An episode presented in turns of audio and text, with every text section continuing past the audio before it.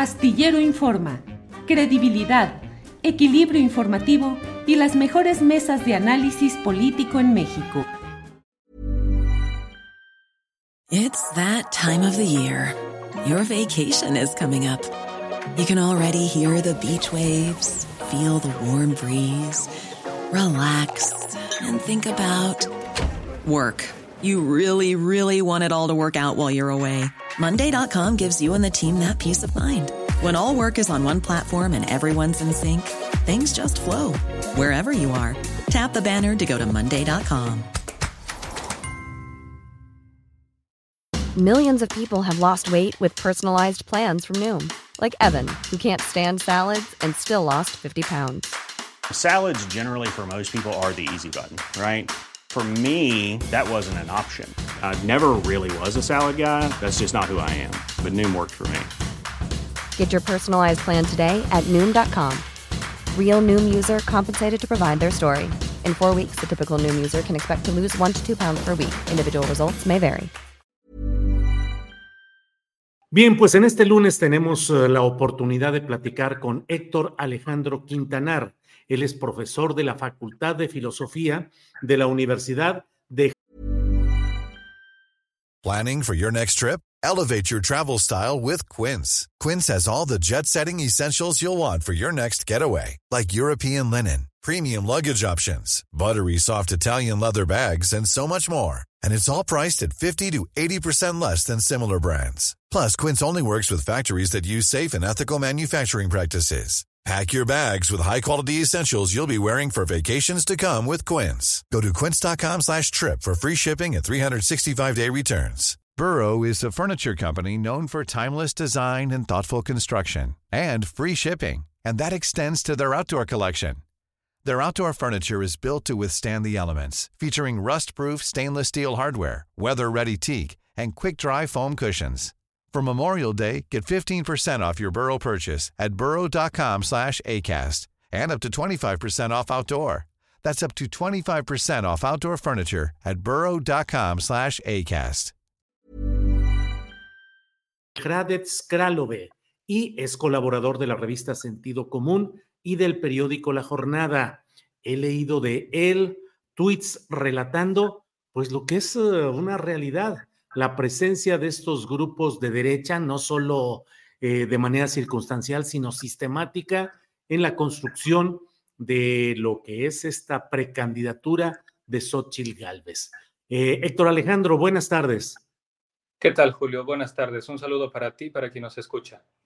Gracias, Héctor. Para quienes no hubieran leído tu tweet de, eh, que has publicado, eh, en esencia, ¿qué es lo que estás planteando, Héctor?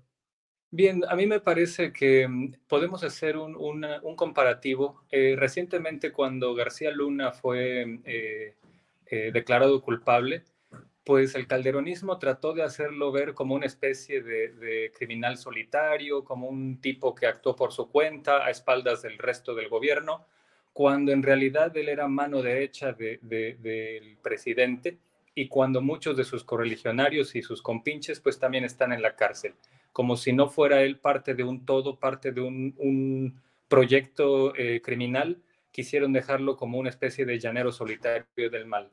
Hoy me parece que hacen algo parecido con el caso de Vicente Fox, quien, como todos sabemos, recientemente publicó un comentario eh, pues de carácter eh, prácticamente neonazi, en donde acusó a, a, Marcelo Ebrard de ser francés Fifi y a, Claudia Sheinbaum de ser eh, judía búlgara, en un tono absolutamente xenofóbico y antisemita. Y la reacción que se dio fue pintar a Vicente Fox como si fuera un desquiciado solitario, que, que, es una especie de excepcionalidad anómala, como si él no, como si él no fuera eh, una parte muy importante eh, de, las derechas mexicanas y eh, como si eh, se tratara de una cosa que no se presenta más en, en, el coro que defiende a la señora Xochitl Galvez.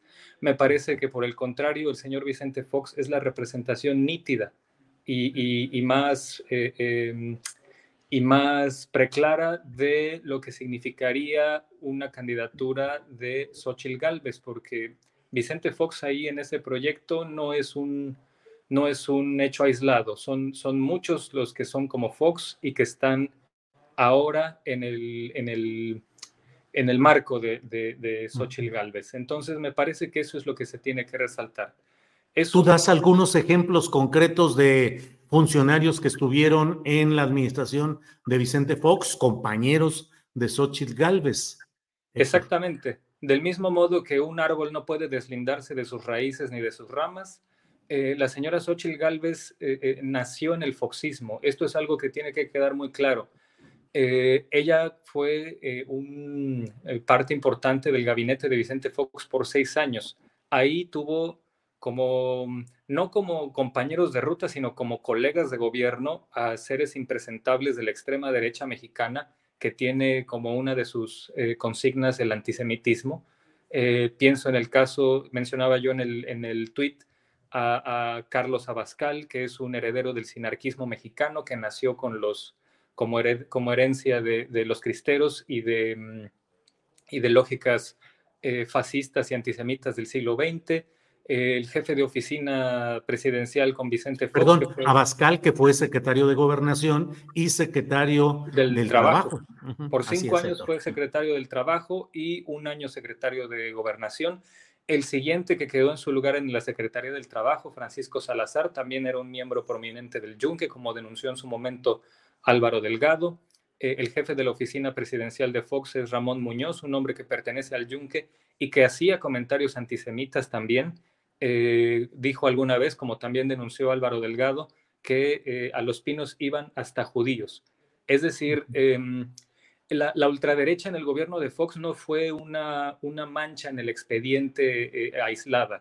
la ultraderecha tuvo una presencia muy reveladora, muy significativa y pues me parece que esa presencia explica pues parte de las taras peores del foxismo, como fueron el autoritarismo, el cambio de la relación de eh, eh, gobierno-iglesia católica, donde ésta se vio beneficiada, eh, el cambio en la política exterior mexicana para subsumirse a la agenda de Washington y abandonar la, relativa postura progresista que había tenido en el siglo XX la, Cancillería mexicana. Entonces, por no mencionar los casos de corrupción y, el autoritarismo tanto represivo como la regresión democrática que significó el foxismo, con el desafuero y con el fraude electoral de 2006. Todas estas cosas fueron sistemáticas. Esta presencia de la extrema derecha en el gobierno de Fox eh, eh, no fue accesoria, sino esencial. Y Xochitl Gálvez estuvo ahí. Xochitl Gálvez hizo política ahí. Xochitl Gálvez hizo colegas ahí. Y muchos de esos personajes hoy son parte de sus porristas, son parte de su coro.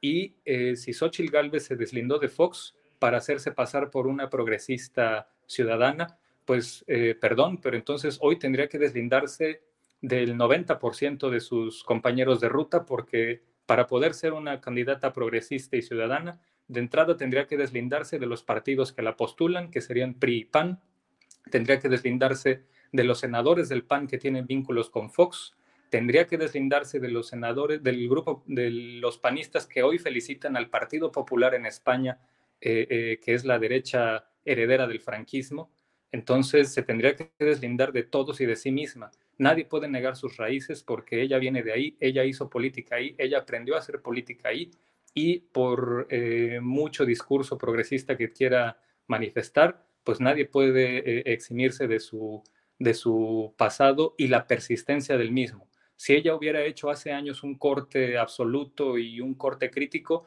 podría hoy eh, sustentarse como una mujer eh, progresista, una política de avanzada, pero en 23 años no lo ha hecho, se ha mantenido ahí, sigue siendo una especie de panista externa, entonces está más cercana al grupo parlamentario que recibe a Vox que de la base morenista a la que quiere interpelar. Héctor, mencionas entre otros nombres al propio Héctor, al propio José Luegue, secretario del Medio Ambiente, a Ana Rosa Payán, que estuvo en el DIF, Ana Teresa Aranda, secretaria de Desarrollo Social, que ahora busca ser candidata al gobierno de Puebla, y mencionas a otros personajes como Luis Felipe Bravo Mena, yunquista, dirigente hasta 2005 del PAN, luego secretario particular, eh, César Nava, yunquista, secretario general adjunto. todos estos nombres pues constituyen una demostración palmaria de esa referencia ultraderechista, tanto en el PAN como en el foxismo, Héctor.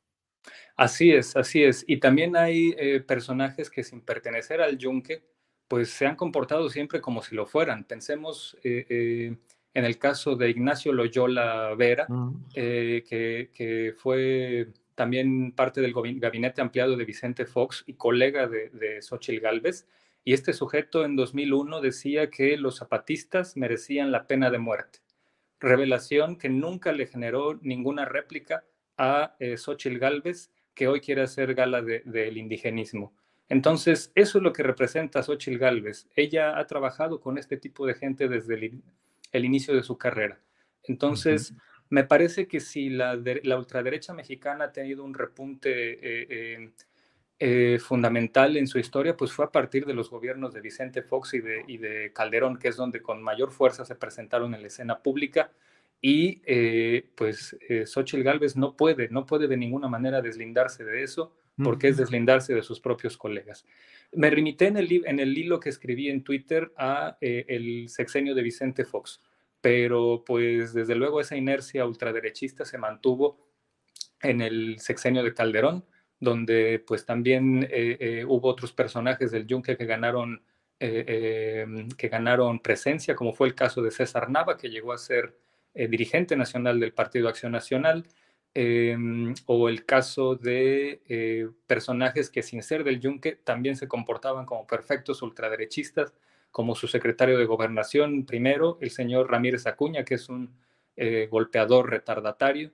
Entonces, no hay absolutamente nada progresista que recordar de esas administraciones y eso es lo que hoy enarbola la candidatura de Xochitl Gálvez. Ahora, Héctor Alejandro, ¿cómo visualizas este momento político mexicano en el cual, por un lado, la derecha y estos segmentos, diría yo, como de ultraderecha institucionalizada, es decir, que pudo llegar al poder y ejercer cargos, em, está apoyando a Xochitl a pesar de estos um, eh, devaneos en los que se dice trotskista y se dice progresista y otro tipo de señalamientos que ya se ha expresado muy bien cómo se contrasta con la realidad. Pero hay otra ultraderecha, la no institucionalizada, que está hoy postulando la posibilidad de que llegue a ser candidato presidencial independiente Eduardo Verástegui y que rechazan profundamente a esa derecha que le llaman incluso la derechita cobarde, la del panismo. ¿Cómo ves ese rejuego o pleitos internos en la ultraderecha mexicana, Héctor?